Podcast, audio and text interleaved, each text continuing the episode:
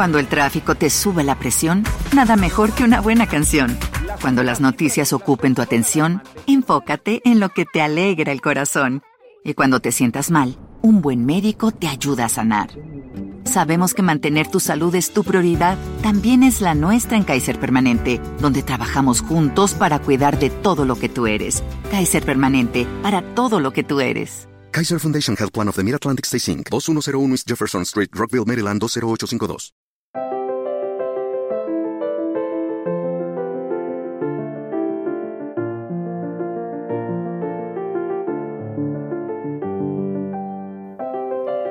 Bienvenidos a Lactando, un podcast de Milcar FM sobre lactancia y crianza con apego, producido por la Asociación Lactando de la región de Murcia.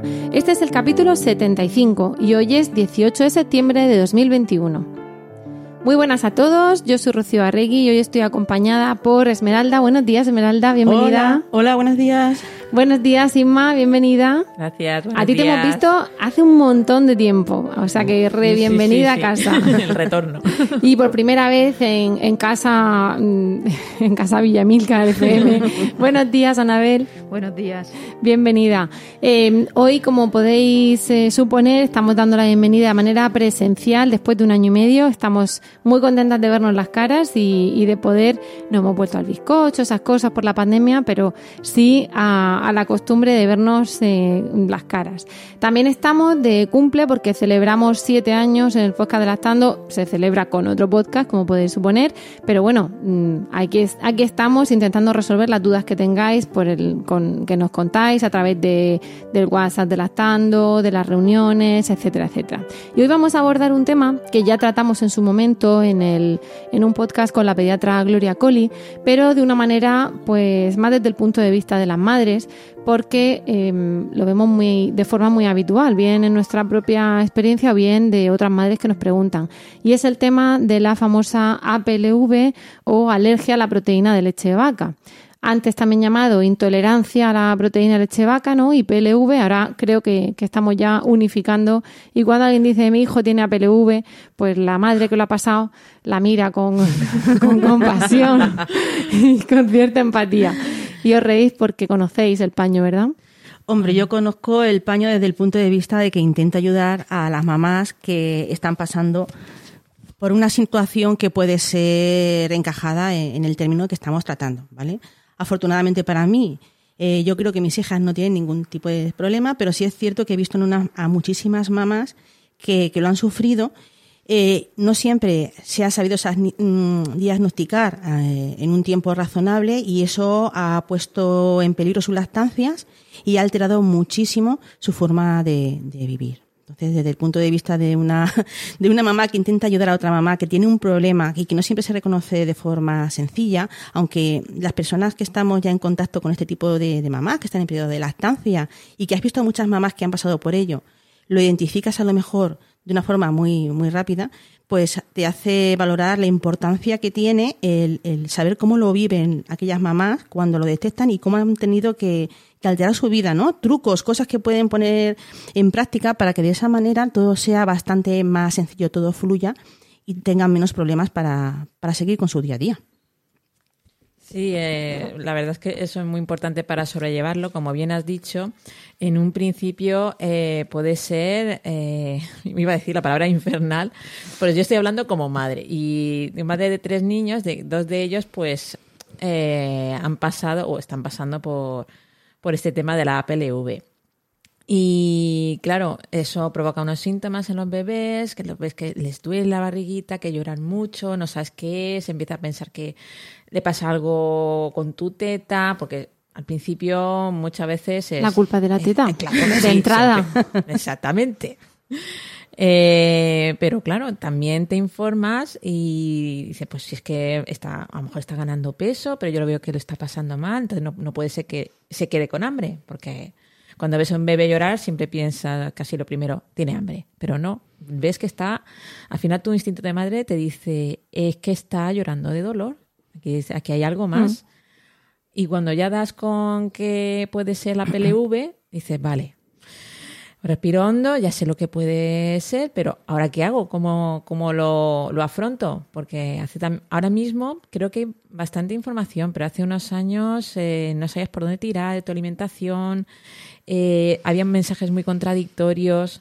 se hacía, se mm. diagnosticaba además como por descarte, ¿no? Sí, eh, quítatela y si es pero si queréis, ahora, ahora vamos pasando a, a, qué inicio tiene, cómo lo vamos a los, cómo lo vamos a, diagnosticar, luego qué se va a hacer. Eh, me he referido antes al podcast de enero de 2020 con Gloria Colli, ¿vale? Entonces ahí tenemos ahí una parte como más técnica. Y, y ahora, desde el punto de vista de madre, también te ha pasado, Anabel? Sí, yo soy madre de dos niños y los dos eh, bueno, la mayor ya, lo, ya, ya tiene tolerancia, pero el pequeño que todavía no tiene dos años, eh, pues todavía es alérgico a la proteína de leche vaca.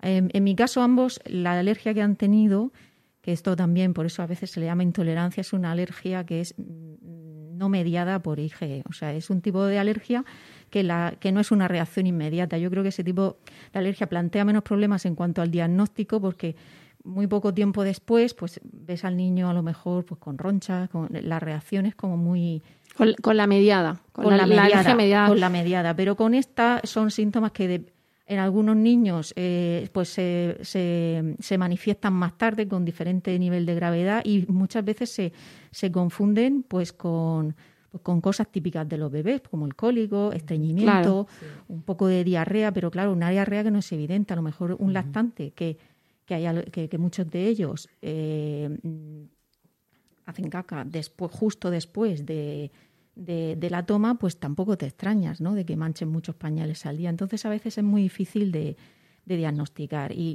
y, y, en principio, incluso los profesionales te focalizan el, el tema eh, pues, pues en que no hay suficiente leche, en que o, directamente dice pues quitamos la lactancia y ponemos una, una leche de fórmula, cosa que en el caso de, ser una alergia pues, pues sería un gran problema porque todavía le agudizaría más el, el, cuadro, claro. Claro, estamos partiendo de que, eh, claro, cuando la gente dice alergia, piensa en el niño soy lleno de, ronchas o que se le cierra la garganta, pero como, como ha dicho Anabel, tenemos la mediada por IgE y la no mediada por IgE.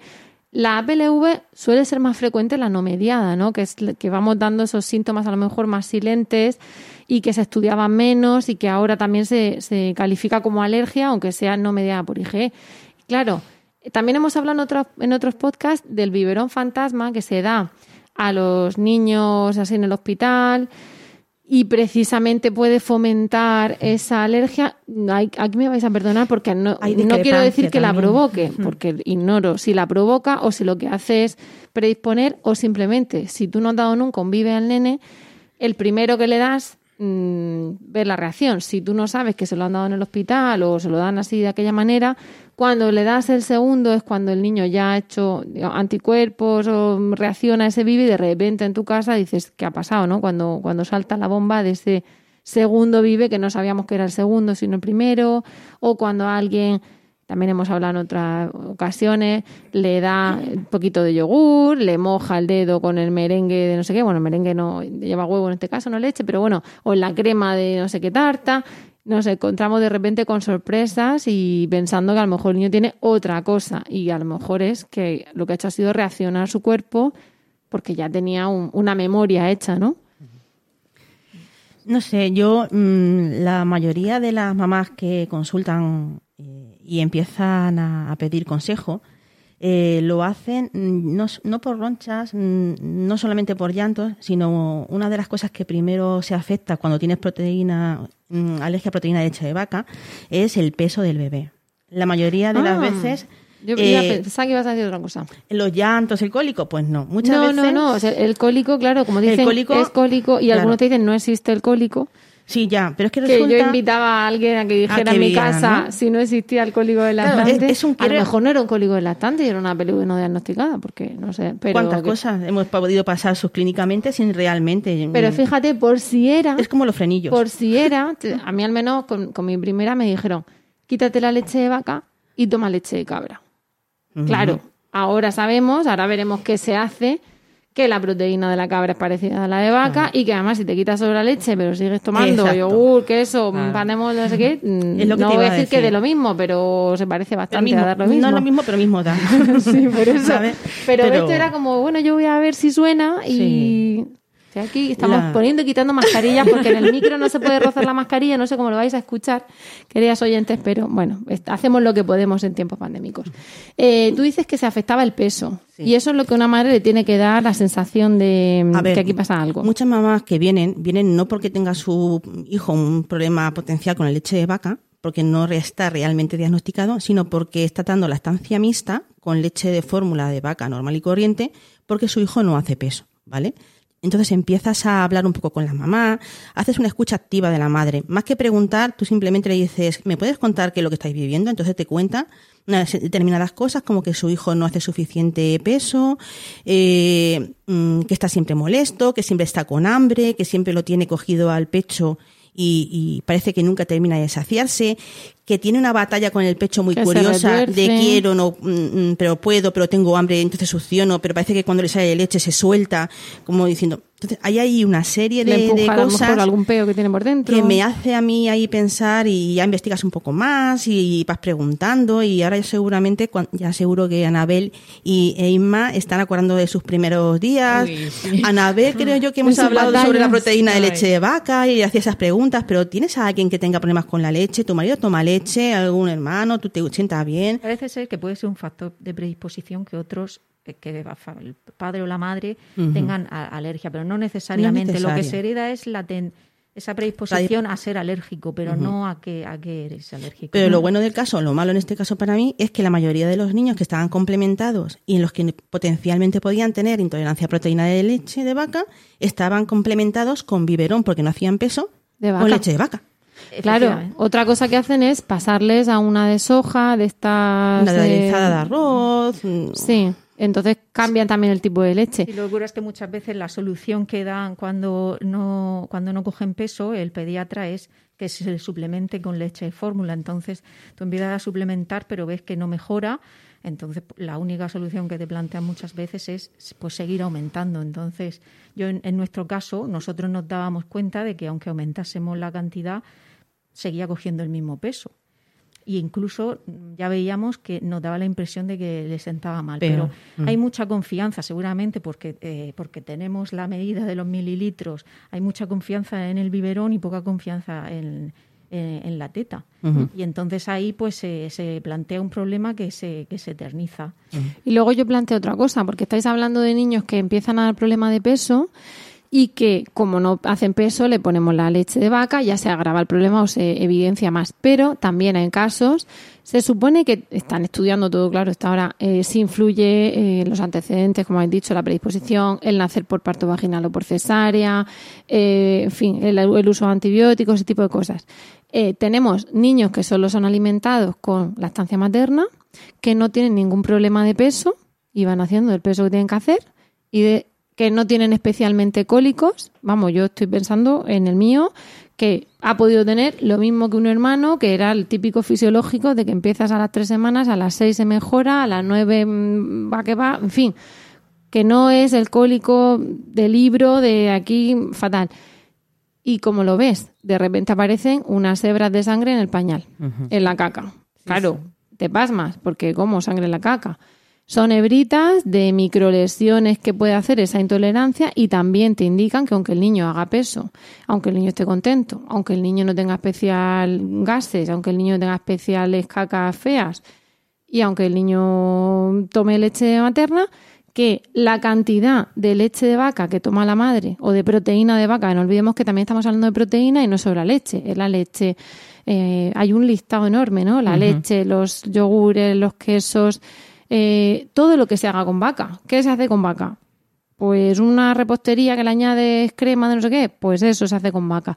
Cualquier cosa que la madre tome que venga de la vaca, hay, hay gente que dice que la ternera está incluida porque es proteína en sí y gente que dice que no. Claro, a ver, la leche de vaca es que tiene un listado de, proteínas, entonces algunas de esas se, o alguna de ellas eh, coincide con la de la carne de vacuno. Mm.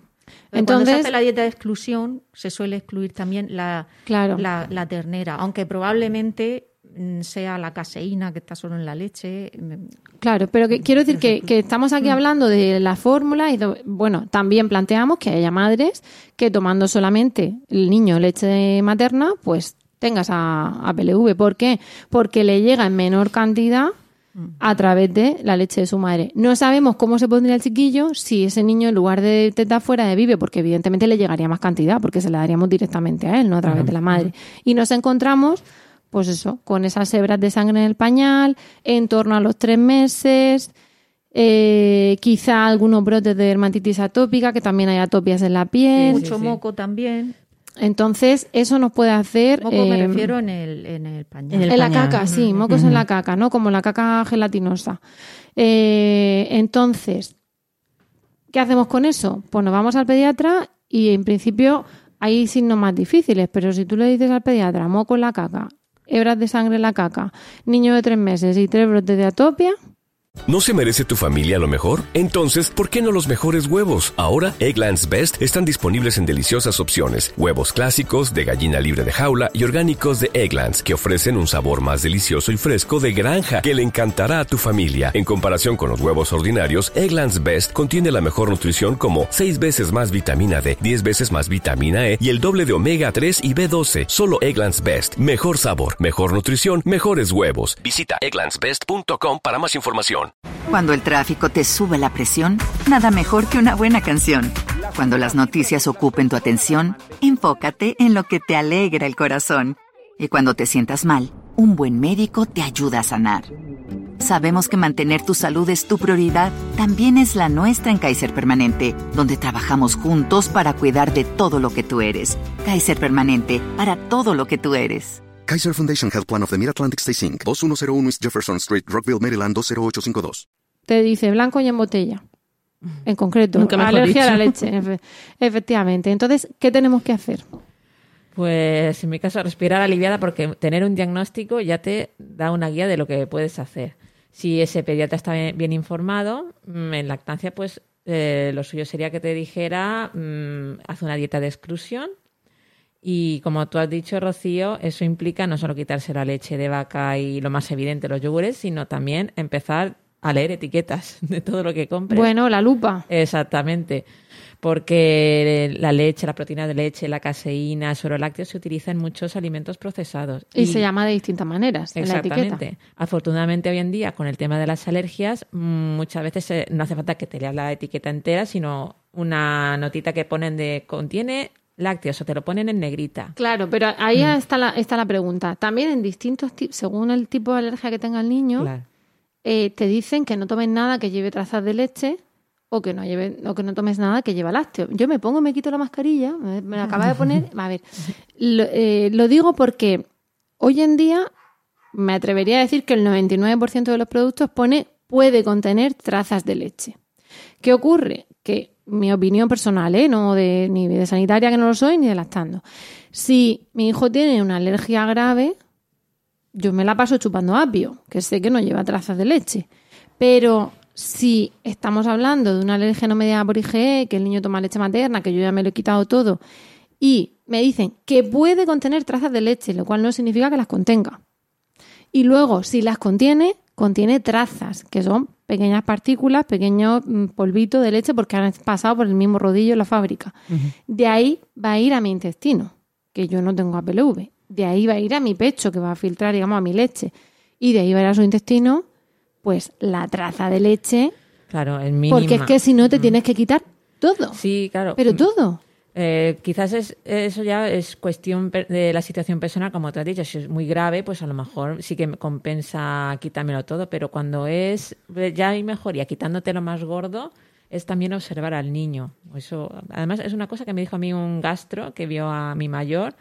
Me, me dijo, tú obsérvalo, que ese es el mejor laboratorio. Si ves que va mejorando, pues sabes que vas por buen camino. Ensayo-error, ¿no? Exactamente, sí. Y de esos alimentos más gordos, por así decirlo, ¿cuáles creéis vosotros, en vuestro caso personal, cuáles han sido en vuestra vivencia del día a día? ¿Qué os habéis quitado? ¿Qué mejor, qué mayor resultado os ha dado a la hora de sobrevivir a un niño con ese tipo de necesidades especiales? Pues lo más evidente, mm, en mi caso, yogures, quesos, que, que a mí me gustaban ¿Tú, con- mucho. tú conoces el Mm. síndrome de abstinencia del queso?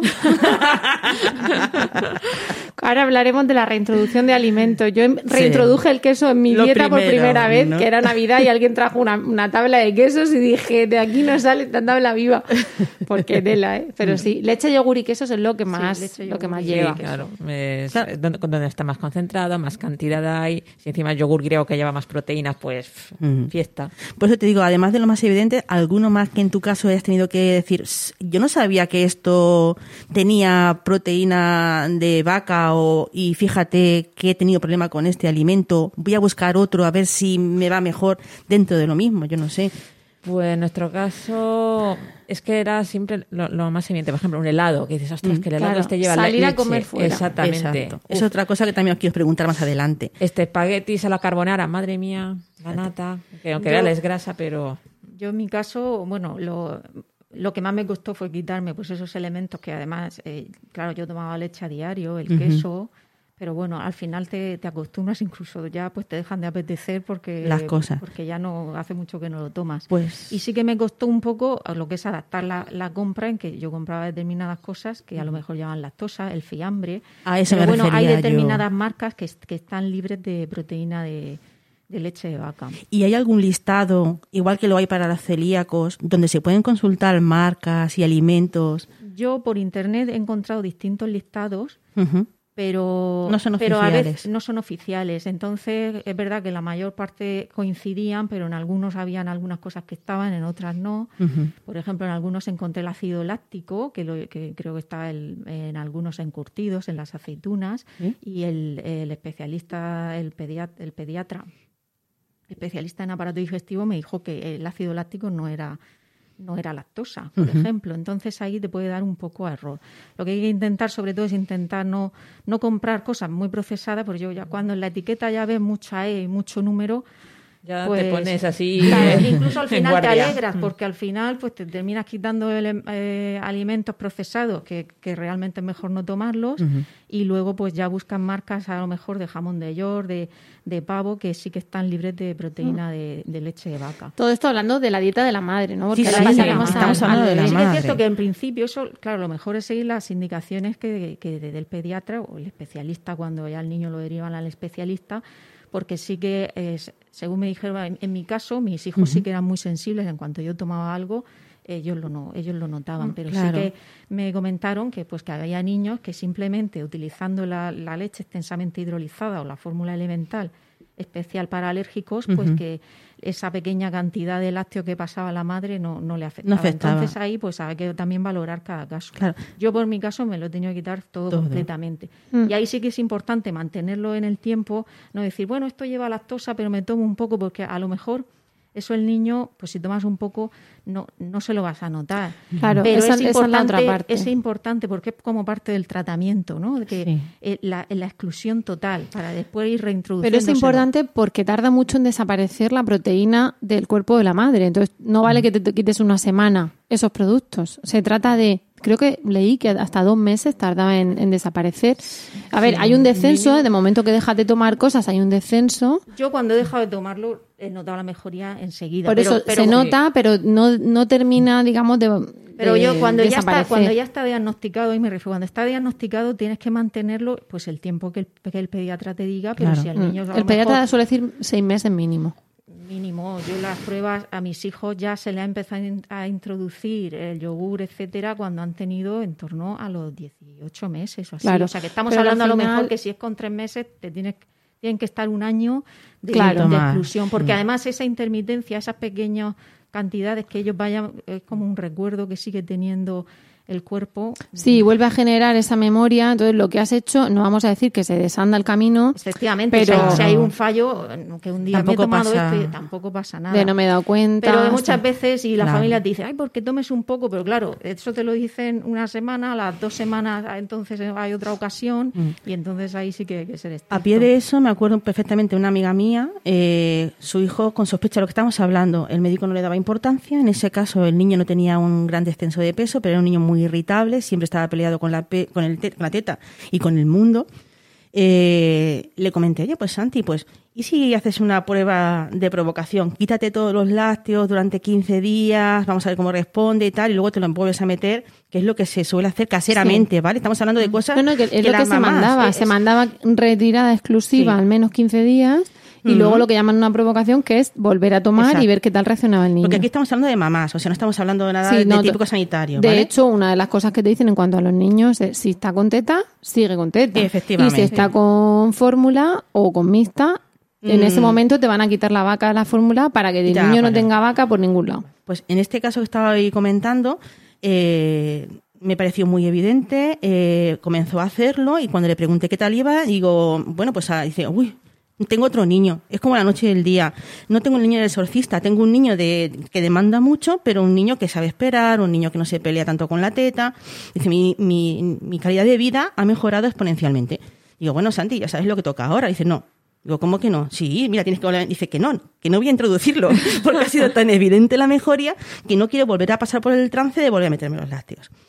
Eh, a los cuatro meses se bautizó más o menos su hijo y se le olvidó, por lo que tú dices, comida familiar, comió canelones. En la pila bautismal parecía el mismísimo demonio cuando le echaban el agua bendita, ¿vale? Saltaba el crío y de pronto se pone, ¡ay, Benja!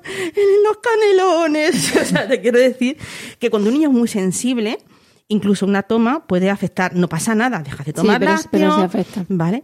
Entonces, eh, si no es mucha mm, pedirte, ¿me podéis decir, nada, un día cualquiera, mm, cuál sería vuestra dieta tipo? Más o menos, pues cómo desayunáis, cómo conseguir Yo te, merendar. te voy a cortar antes de eso porque a mí me pasó que le hice una provocación indirecta a mi hijo, involuntaria más bien, porque yo ya me lo había quitado todo, pero ya estaba trabajando y le daba, eh, había unas tomas que le daba leche congelada.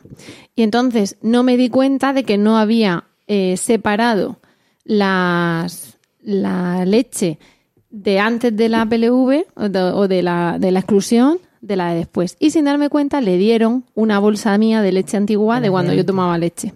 Ay. Y volvió a hacer sangre en el pañal. Y cuando lo vi, de repente digo, ¿qué leche? Entonces, en clic, clic, clic, las piezas del puzzle le da una bolsa antigua. Automáticamente esas bolsas cerradas para bañar al niño cuando tuviese un brote de dermatitis o tal.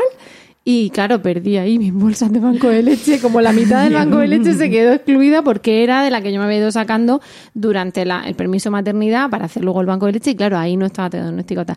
Entonces, sin querer, le hice la provocación. Y claro, eh, de esto que te toca ir al pediatra, y le dije- se lo conté y le dije, ya está, ya no, no hace falta programar una provocación que ya se la hemos hecho sin darnos cuenta. Pues blanco y en botella. Pues a seguir excluyendo. Ahora, como dice el podcast de Gloria Coli, eh, está hablando Anabel de mínimo hasta el año. Aquí depende del niño, hay que seguir las indicaciones del pediatra porque sí que es verdad que muchas de estas intolerancias se eh, resuelven solas hacia el primer año. Las que son así leves. Entonces, claro, si al final al nene le diagnosticas entre los 3 y los 6 meses, tú tienes 6 meses de exclusión, el niño cumple el año. Y mientras, por lo que ha preguntado Esmeralda, que qué Es se, qué se toma. Claro, es que yo creo que eso es lo que buscan las mamás que pueden oír esto, porque para las partes teoría, para la teoría tienen a, a- a- a la doctora Coli, que es buenísima y le va a resolver muchas dudas, pero no siempre es sencillo aplicar la teoría. En la Claro. práctica, ¿qué come una mamá que tiene que cuidar su alimentación en ese aspecto? ¿Me podéis dar vuestra opinión? Yo creo que es importante primero tener una lupa para los ingredientes y un montón de Vale, paciencia. Pero ideas para Después, hacer de con menú. esas dos bases, Vale. Vale, lo que suele costarnos más es decir, bueno, ¿y ahora cómo hago las cosas que hacía yo con leche? ¿Cómo hago yo una salsa, una bechamel? Eh, ¿Cómo hago yo, si quieres, si te gusta la repostería casera? Pues ahora mismo hay bastantes sustitutos para, para la leche en todos esos preparados.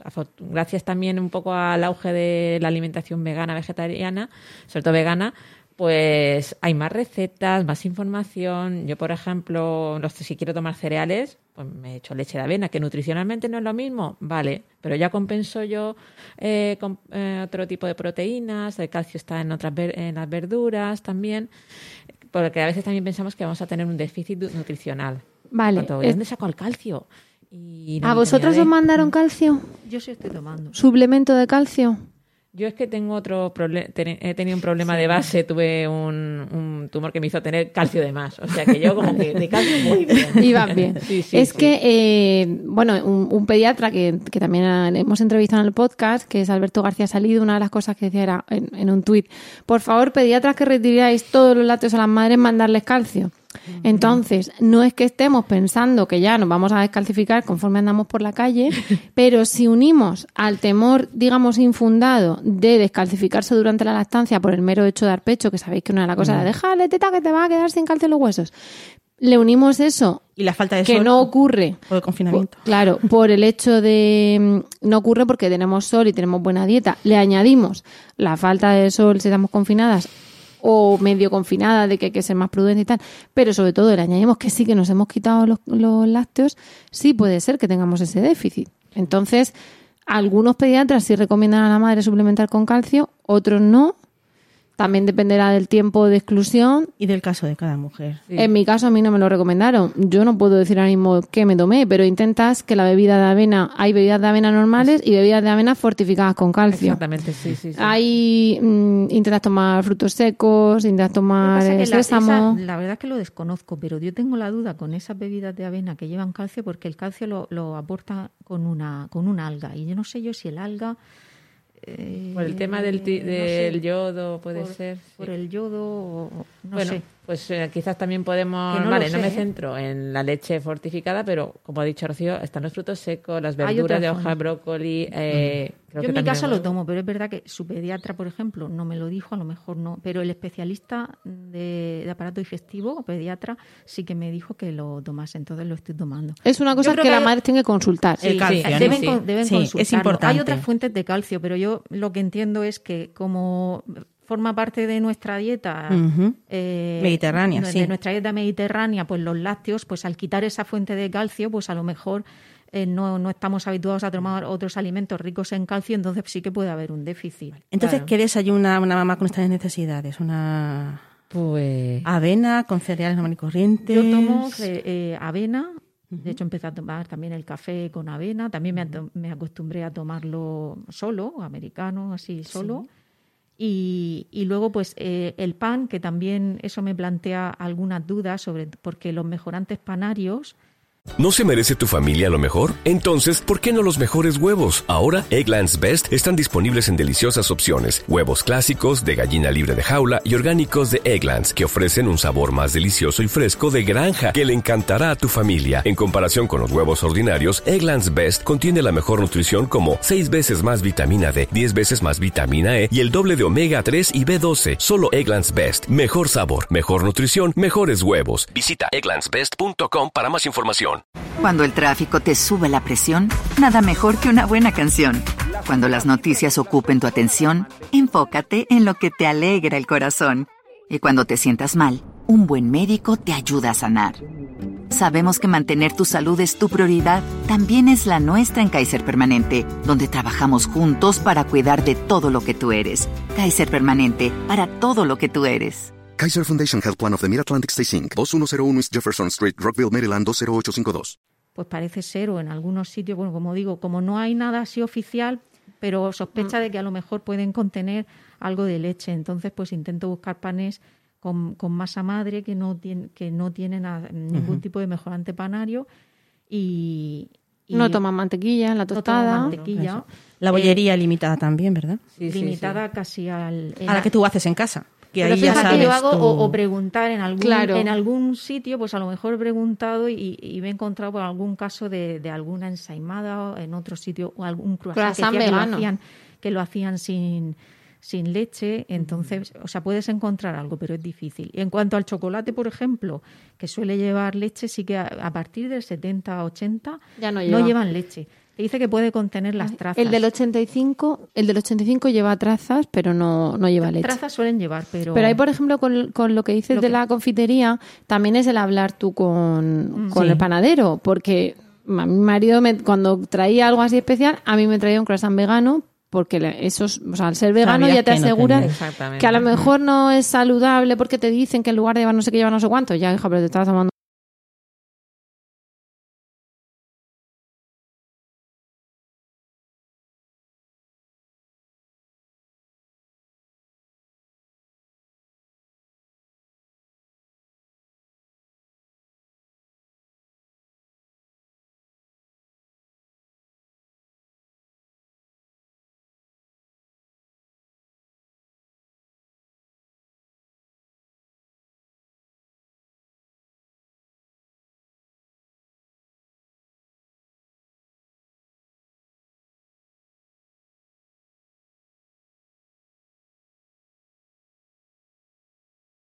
mamá el diferenciar la salida, lo que es la comida en casa de todos los días, con cuando sales a comer fuera de casa. ¿Qué opciones tienes? Por eso yo preguntaba el día a día de en la casa de una familia que hay que tener cuidado con la proteína de, eh, de vaca. Sustitución. Ese es cambiar el chip, el, ca- el cambiar el chip de mm, que lo que hemos dicho antes de que nuestra alimentación mediterránea tiene muchos lácteos, pero ahora mm, tenemos que eh, buscar las alternativas. Lo que Claro. decíamos antes de la bechamel o un puré de patatas que quieres hacerlo en casa y Sí. vas a añadir leche, vale, pues vamos a probar otro tipo de licuados que, mm, Claro. que hagan que nos guste ese sabor. Que de postre pones un yogur, pues tú te lo comes de soja.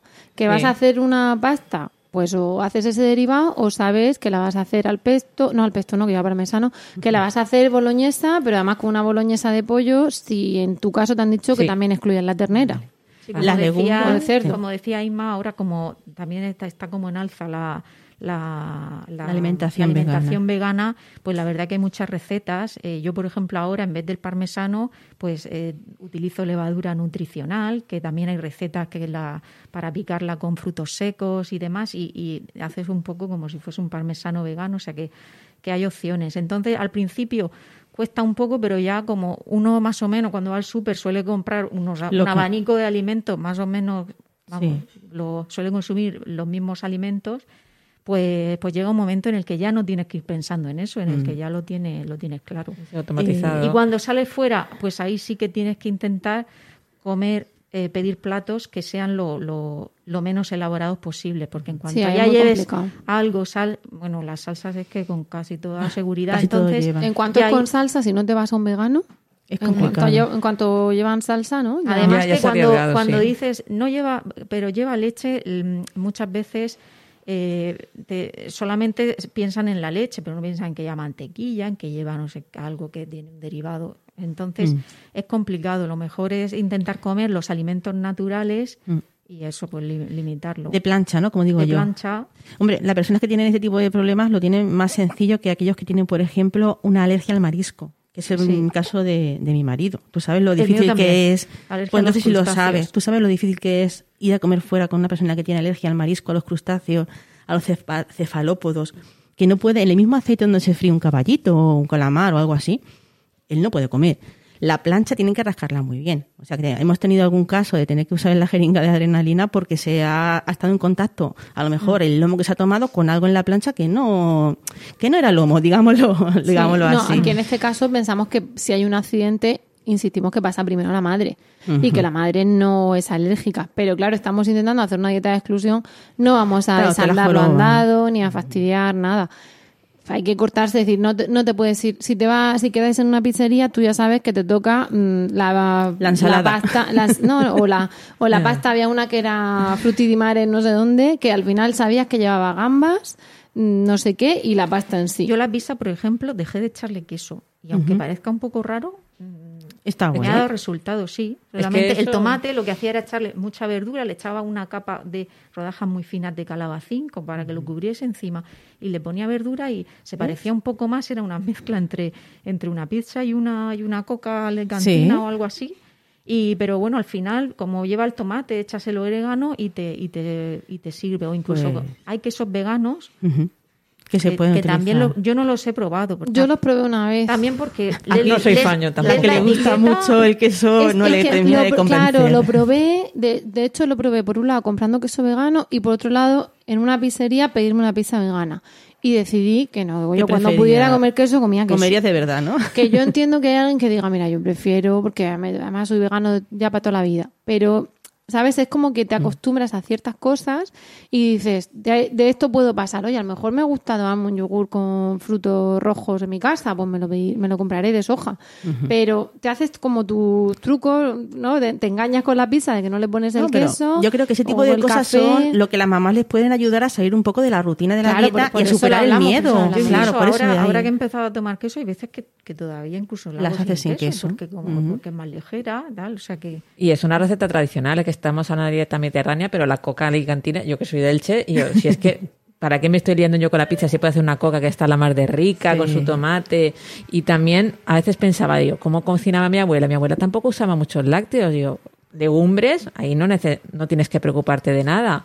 Eh, el arroz con pollo, exactamente. Bueno, las salsas ahora también de, en versión vegetal de avena y hay también eh, versión cocina, o sea, leche para cocinar, que está como más cremosa y para hacer las salsas. O la leche de, coco que venden en bote para los platos asiáticos, eso también lo puedes usar para una salsa para pasta y la verdad es que está, está bueno y cremosito. yo creo que el mensaje, el mensaje que tenemos que mm. dar es un poco que antes sí que no hay información, pero ahora solamente con foros veganos y con foros de alérgicos, porque pensemos que hay gente además que tiene alergia al gluten, alergia a la proteína, no sé qué, alergia, o sea, que, que de verdad está muy, muy limitado y hay recetas. Claro, ¿qué pasa? Que es mejor hacerlo a tu manera, como ya sabes, o hacerte una boloñesa con ternera y echarle queso rallado por encima, que es lo que te gusta y ya conoces, que pensar que voy a comprar la levadura nutricional, que es donde se compra, pero al final es un sacrificio que haces por tu hijo, como hacemos tantos, ¿no? O sea, igual que te vas a levantar 10 veces esa noche o te vas a dar la teta 10 veces esa noche.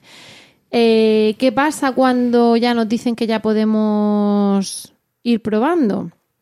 Hemos, vamos otra vez a ese podcast de, y hablábamos de la escalera de leche en ese podcast. Pero claro, ahora vamos a hacer al revés. ¿Cómo empezamos con la escalera de leche en la vida normal?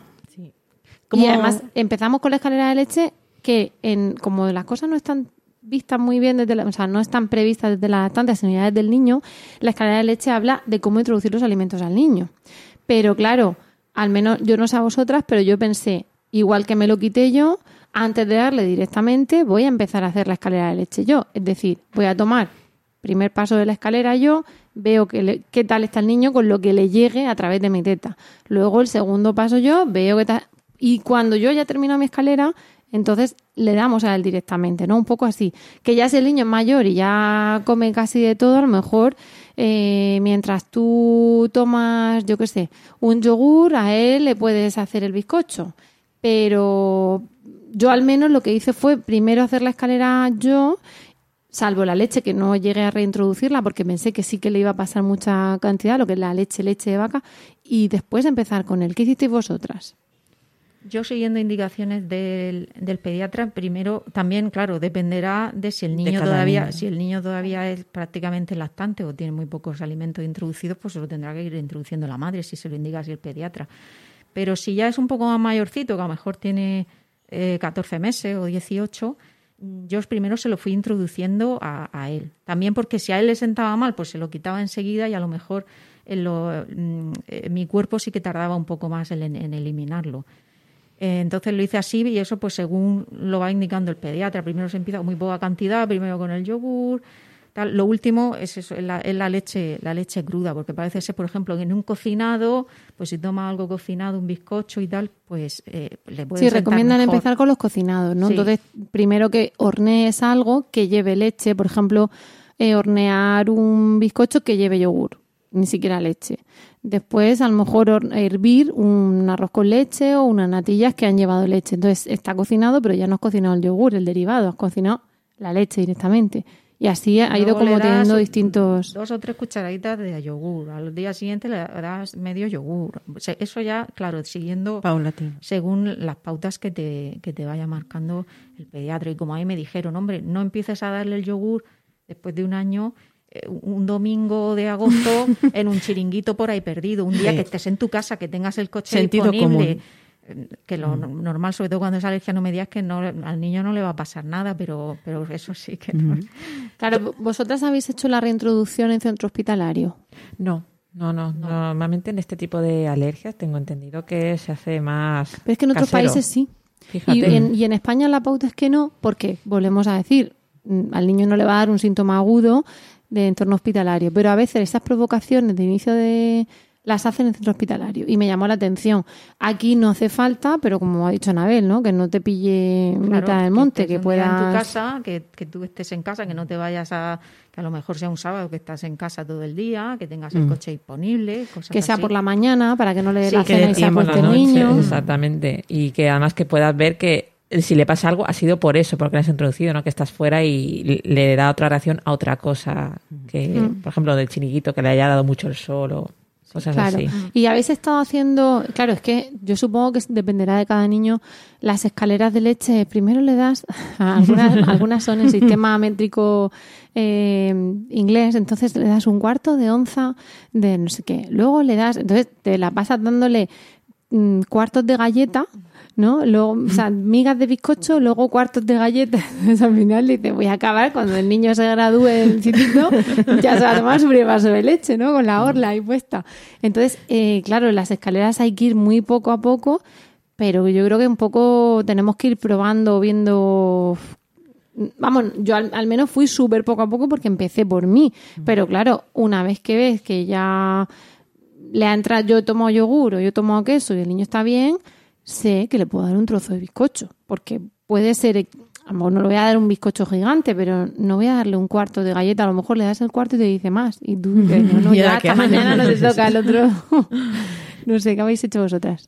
Yo hice un poco lo de Anabel, porque eh, como eh, mis hijos no, no daban una clínica tan, tan, tan brutal, y yo, pues que a lo mejor si empiezo a tomarlo yo, no me voy a dar cuenta de si le está haciendo mal o no. Entonces empecé por ellos. Y tuve que ir hacia atrás, porque tuve, tuvieron una reacción clara para mí, que no fue a las po- al poco rato, pues echar, uno echó, la noche la pasó horrible, pero fatal, fatal de llorar, porque en los míos ha sido clínica de dermatitis y reflujo. pero, pero, pero vamos, matemático. Entonces, para mí era más evidente que si yo tomaba algo, y a lo mejor no- lo notaba ese día un poquito más lloroso, pero no tenía claro si era porque yo había tomado algo o que ese día le estaba regulín. Entonces, esa- ese fue mi enfoque. ¿Y sigues ahora todavía con la dieta exclusiva? Sí, sí, sí. sí. Porque Noah, que tiene? Noah tiene 13 meses, que los cumple hoy, y todavía ti- muestra clínica cuando, cuando le introduje, le di a probar yogur hace un mes, eh, con, con el añito, y por un lado, él no lo aceptaba muy bien, que eso también a mí me dice que Sí. quizás no te está, está diciendo, a mí esto no me sienta muy bien. Tienen un sexto sentido los bebés. Sí, sí, no Sobre me- todo cuando practicas el baby y, le- y les dejas a ellos experimentar y, y decidir. Sí, además que no es un bebé que le gusta probar todo, incluso cosas que no debería, pero con el yogur fue como, uy, uy, ¿esto qué es? Y esa semana que probó el yogur, he hecho más bocanadas y pasó una- unos días que hasta su papá decía, por favor, no le den más yogur. Y yo, no, no, no, tranquilo, tranquilo. Entonces, pues estamos yendo también muy poquito a poco. Fíjate cómo la clínica, porque mi- mis hijos, por ejemplo, una se tuvo pe- el tema del peso, pero el otro cogía no peso normal, sino que cogía Bestial. 400 gramos. O sea, estaba perfectamente. Es una cosa que quiero preguntaros Entonces, ahora. es una cosa que, y además, eh, para el diagnóstico, en este caso, depende mucho, el pediatra tampoco tiene la, la- una La bola de maleta cristal. mágica, sí. Y entonces depende mucho de, li- de- de lo que los padres le vayan indicando y por eso la dificultad a veces de, diagnosticarlo. Lo que pasa es cierto que conforme va pasando el tiempo, si o la- empiezan a ser las deposiciones un poco más rarillas y sigues y sigues, cada vez va como a más, a más, a más. O sea que al final da la cara, pero claro, lo importante es detectarlo cuanto antes porque eso al final le está Y, y un par de preguntas. Eh, Rocío nos ha contado que su primer alimento, cuando empezó la, la alimentación ya no exclusiva, fue el queso. El- tú, tú estás todavía castigada. No, no, no. Mi primer alimento fue, vamos, no, no, El no puedo con jurar- leche. Fue empezar con, con bizcocho, algo que llevaba cocido. Sí. Y luego también que hice unas natillas o algo así, entonces yo tomé. Pero claro, la, digamos la primera cosa de El decir, ansia, lo que te mm, dio más gusto De que comer. comes crudo, Sí. no fue un vaso de leche y no fue un yogur. Fue Fue, la queso. tabla de queso del día Nochebuena. y Anabel, en tu caso, Eh, ¿ha pues, vuelto a la dieta? Yo ahora mismo sí, hace como un mes o así, que ¿Sí? ya mi hijo pues tolera el yogur, el queso. ¿No se merece tu familia lo mejor? Entonces, ¿por qué no los mejores huevos? Ahora, Egglands Best están disponibles en deliciosas opciones. Huevos clásicos, de gallina libre de jaula y orgánicos de Egglands, que ofrecen un sabor más delicioso y fresco de granja que le encantará a tu familia. En comparación con los huevos ordinarios, Egglands Best contiene la mejor nutrición como 6 veces más vitamina D, 10 veces más vitamina E y el doble de omega 3 y B12. Solo Egglands Best. Mejor sabor, mejor nutrición, mejores huevos. Visita egglandsbest.com para más información. Eh, la leche estoy empezando a darle así un poquillo, algo cocinado. Y, entonces yo sí que ahora tomo tomo yogur y, tomo queso. Bueno, yogures es que al haberlos excluido de la dieta realmente es que tampoco ya me... Es que ahí va mi, ahí va mi, mi pregunta, ¿no? Llega un momento en el que, a no ser que tengas un alimento que te guste muchísimo y sea, en lo primero que voy a hacer cuando pueda comerlo es comer esto. Mm, tampoco es a día de hoy tan difícil seguir una dieta Claro, hay veces eh, incluso que ya cambias tus pautas de alimentación o, incluso las mejoras, porque antes a lo mejor se consumía mucho lácteo y entonces ahora digo, bueno, pues pues la leche de avena yo creo que ya, por ejemplo, ha llegado para quedarse. Sí, en mi casa también. y no somos no tenemos ninguna intolerancia, simplemente la probamos, nos gustó, dijimos, ¿y por qué no? Es un alimento la toman mis hijos, mi hija se tomaba desayunar un vaso de leche y para merendar se toma un vaso de leche de avena, o sea que y luego otra cosa que también, a raíz de como hemos empezado el podcast hablando de que muchas de las veces que la mamá se contacta con lactando es porque están con bebés justito de peso, que les cuesta recuperar el peso de nacimiento, que necesitan complementos y demás. Eh, en vuestro caso, bueno, Anabel, sí que sé que, con tu hija sí que estaba afectado el peso porque precisamente nos conocimos en, ese punto. Eh, ¿Cómo vivisteis vosotros el, tener que complementar a, los bebés? ¿Hicisteis alguna técnica? Eh, ¿Os aconsejaron algo en concreto? extracción poderosa, aumentar, intentar dar una leche que no tuviera, por supuesto, proteína de leche de vaca, eh, complementasteis solamente con vuestra leche. ¿Cómo vivisteis eso? ¿Cómo vivisteis lo del problema del peso? Porque es que es una cosa que a las mamás les agobia muchísimo. Entonces, claro, mm, eh, muy brevemente, ¿cómo, ¿cómo lo encarasteis vosotras? Pues a ver, ella ya como a, raíz del bajo peso le habían, eh, le habían pautado el, el, el, suplemento, pues yo se lo daba con, con relactador para así mantener minimizar el impacto. Claro mantener lo que es la estimulación y, bueno y también con, con, el biberón siguiendo el método Cassin eh, en nuestro caso utilizamos también la de Tina Calma y, y, luego entonces lo que nos recetaron fue la, la fórmula extensa, la fórmula elemental, la base de aminoácidos. También la base, igual que la normal, es de leche de vaca, nada más que la proteína está descompuesta al máximo de manera que su cuerpo ya no, la afecta. Entonces están las otras fórmulas, base soja de arroz, y luego está la extensamente hidrolizada y para niños muy sensibles la que está a base de aminoácidos. ¿Y pudiste bajar suplementos de relactador o los, los mantuviste? Eh, los tuve, vamos a ver, en cuanto se le quitó la leche de vaca, tanto de la fórmula como del, ¿De tu dieta? Como, de mi dieta, el cambio fue espectacular y el aumento de peso empezó a ser brutal, aparte del cambio de actitud, etcétera. Entonces ya coincidió muy poco después con la introducción de alimentación complementaria como incorporación al trabajo y, y, pues ahí combinábamos la estancia mixta cuando yo no estaba, eh, pecho cuando estaba yo, extracción hasta donde... ¿Se podía? algo muy llamativo era que mi hija tomaba muchísima leche y mucho más de lo que ponía el bote. Por ejemplo, se podía tomar 300. Yo me imagino que porque era es su instinto, ¿no? De querer... Muchísimo, 300, ¿no? Sí, sí, yo le daba a demanda el igual pecho y el biberón igual, a demanda. Entonces se tomaba lo que y si le daba 120, que se ponía hecha una loca, y se tomaba 300 y se quedaba tan a gusto. Me imagino que era porque intentaba recuperar todo lo, perdido. Eh, eso, fíjate, mm, por lo que dices del cambio y tal, no todos los niños tienen que tener APLV, es verdad. Y además, si, lo, si la tienen a distintos grados, pero el tema de, mm, que se ponen, que son folloneros, que son llorones, tú lo cuentas y dices, es que estaba malica. Es que tú imagínate que estás todos los días con dolor de, de barriga. demanda de pecho, me imagino, porque no cogía peso y no sé si el instinto le, le, empujaba pues a seguir, a mamando. Claro, a lo mejor estás floja, entonces te pide el cuerpo comer, te duele la barriga. ¿Cómo estaríamos nosotras todo el día con dolor de barriga o de cabeza? Son muchas las mamás que, que comentan eso, ¿no? El antes y el después. El retirar la leche y según vas retirando la leche de tu organismo, cómo encuentran a su cría más tranquila y demás, y cómo ganan el peso disparatadamente una vez que eh, que consiguen ¿no? diagnosticar eso. Ima, en tu caso, ¿también tuviste que complementar con alguno de tus hijos? Sí que tuve que complementar con, con, dos, pero ya no tengo claro si fue por la proteína, porque de hecho al pequeñín eh, Anoa empezaban a notar síntomas de APLV cuando tenía cuatro meses y ya nuestros inicios de eh, accidentes con la lactancia habían pasado. Y él estaba haciendo muy bien de peso. estaba, de, hecho, me sorprendía cada semana. Sí pero empezó a lo que empezó a ir mal fue eh, su, su, reflujo. actitud, su reflujo horrible. Y con el mayor también tuve tuvo que hacer relactación. Y ahí ya, la verdad, no, no tenía toda la información, ah, no la tuve hasta más adelante, ya no sé si fue el tema de frenillo que tenía él y, o también eh, influido por la proteína de la leche de vaca. Pero en tu caso, con el último, con Noah, la complementación ha sido con leche tuya materna, ¿verdad? Sí, sí, sí, sí. sí, Que se puede perfectamente hacer de las dos maneras, que es una cosa que quería que, que, que, se quedara claro, ¿no? Que cuando hace falta complementar a un bebé, se complemente con lo que, con lo que tenga. Si es leche materna, mejor. Pero si es leche, leche materna de cuando todavía no tomaba.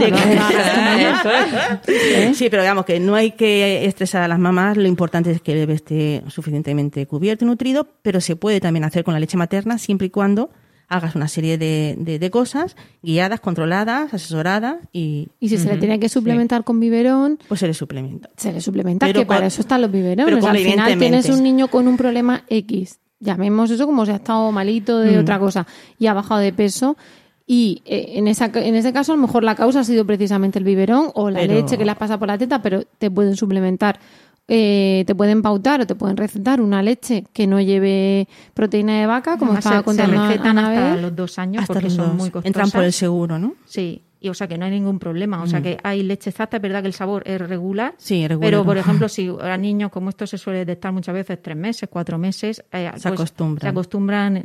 se acostumbran a ella. O sea que no hay problema. Después utilizas tu leche especial y por lo demás como otro niño. Si es la estancia materna exclusiva, estupendo. Si necesitas el suplemento que sea adecuado. Sales de casa porque no te has podido sacar leche, pues se le da esa. Pero que no demonicemos el biberón ahí porque precisamente se le están dando unos nutrientes que necesita y no los ha tenido por esa razón y, y los tiene. Si además dice Anabel que en cuanto dejas de darle, de tomar tu leche, entre que le quitas la vaca porque le das fórmula especializada, o sea, específica de eso, y te quitas tú la vaca y el niño cambia, es que a lo mejor en cuestión de un par de semanas ese niño se va a tranquilizar, va a hacer tomas que más ese niño no es que necesite, cuando han tenido ese problema de peso y están bajo peso, no es que necesiten obligatoriamente la suplementación para subir, solamente quitando la dieta de la madre pueden empezar a subir de forma espectacular. Pero hay niños que tienen mucha afectación de peso, entonces ahí sí puedes pues decir, bueno, vamos a pero hablemos... un rescate ¿no? De un par de semanas, de un mes, y para, para también para constatar que efectivamente hace peso, que no es solamente eso, pero el niño luego va a tomar más tranquilamente de la madre, las tomas las va a hacer más tranquilas, la madre a lo mejor puede hacer un pequeño esfuerzo de sacarse ¿no? el suplemento que decías tú, pero sobre todo no hay que quitarse la lactancia, porque ese además un factor protector. de suplemento. Más que hablar de biberón, yo ahí rompería una lanza por la opción que tomó Anabel. El evitar tetinas en la mayoría de las situaciones en las que se pueda, que yo sé que hay situaciones, tú te vas a trabajar y no se le van a dar con, con relactador, ahí está el biberón. Pero siempre y cuando la mamá esté mm. con el bebé, lo pruebe y les vaya bien, de verdad, el tener, el darle, evitar tetinas lo máximo posible también es una manera muy importante de poder retirar esos suplementos tan necesarios en un momento Claro, en el caso de mi hija, como ella ya tomaba cierta suplementación, pues igual que un bebé que no tiene la alergia, eh, no se lo podía quitar de golpe. Cambié una cosa por la otra, luego ya fui cambiando con la alimentación. Mi hijo, como era lactancia materna exclusiva, me quité la, de la dieta la leche y no tuve que hacer ninguna suplementación tampoco adicional. Eso depende del caso y de bueno lo que pueda de la situación, de la situación. Sí, la, la, clave va a ser también asesorarse por sanitarios, ¿no? Por el médico o el digestólogo eh, en cada caso, pero también tener o, mandar un mensaje de calma, ¿vale? Porque tenemos esa cosa de ahora no voy a poder comer yo no sé qué, bueno, hay mil opciones para la madre, ¿Qué es un rollo? Pues sí, pues es un poco rollo, porque te supone un cambio y en general los cambios pues parece que no, que no gustan, ¿no? Y al niño, pues que va a volver a hacer peso, que se le que encima ya tienes un diagnóstico, que te tranquilizas, que lo que le pasaba era esto, y ver que... Que, y que lo suelen superar como mucho a los dos años, lo suelen, lo suelen superar todos. Y si eres pro lactancia materna, en esa lactancia materna además es protectora del aparato digestivo del bebé, con lo cual razón de más para no quitársela, no decir, bueno, pues ahora le voy a tener que dar todo el tiempo hidrolizada, ¿no? O la especie, o la, o la de aminoácidos que comentan a ver. Eso será si no le das pecho, pero si le das pecho, qué mejor que seguir con tu pecho, pero ya sin tomar, sin tomar vaca. Pues yo creo que nos vamos a pasar de tiempo, que tenemos que cortar, compañeras. Así que vamos a, despedirnos con esto, con este mensaje de, de, ánimo, de calma a todas las que estáis pasando por eso y de ponernos a vuestra disposición para las dudas que tengáis. Hemos llegado al final del podcast de hoy. Muchas gracias por el tiempo que habéis dedicado a escucharnos y esperamos de corazón que os haya resultado entretenido y de utilidad. Ya sabéis que esperamos vuestros comentarios en lactando.org, nuestra web, o en emilcar.fm barra lactando, donde también podréis conocer el resto de programas de la red. Bueno, pues nos despedimos ahora sí, hasta el próximo programa, el de la Semana Mundial de la Lactancia Materna de octubre, pidiendo que estéis atentas y atentos a nuestra web y mandando o deseando, como siempre, mucho amor y, mucha, teta.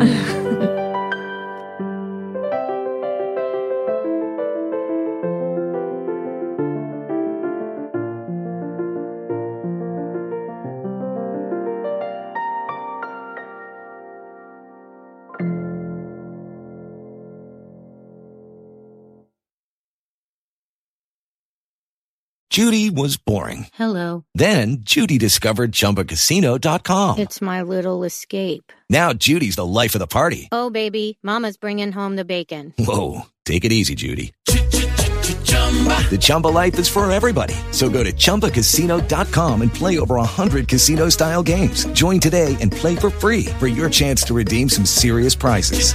chumba ChumbaCasino.com. No purchase necessary. Void where prohibited by law. 18 plus terms and conditions apply. See website for details.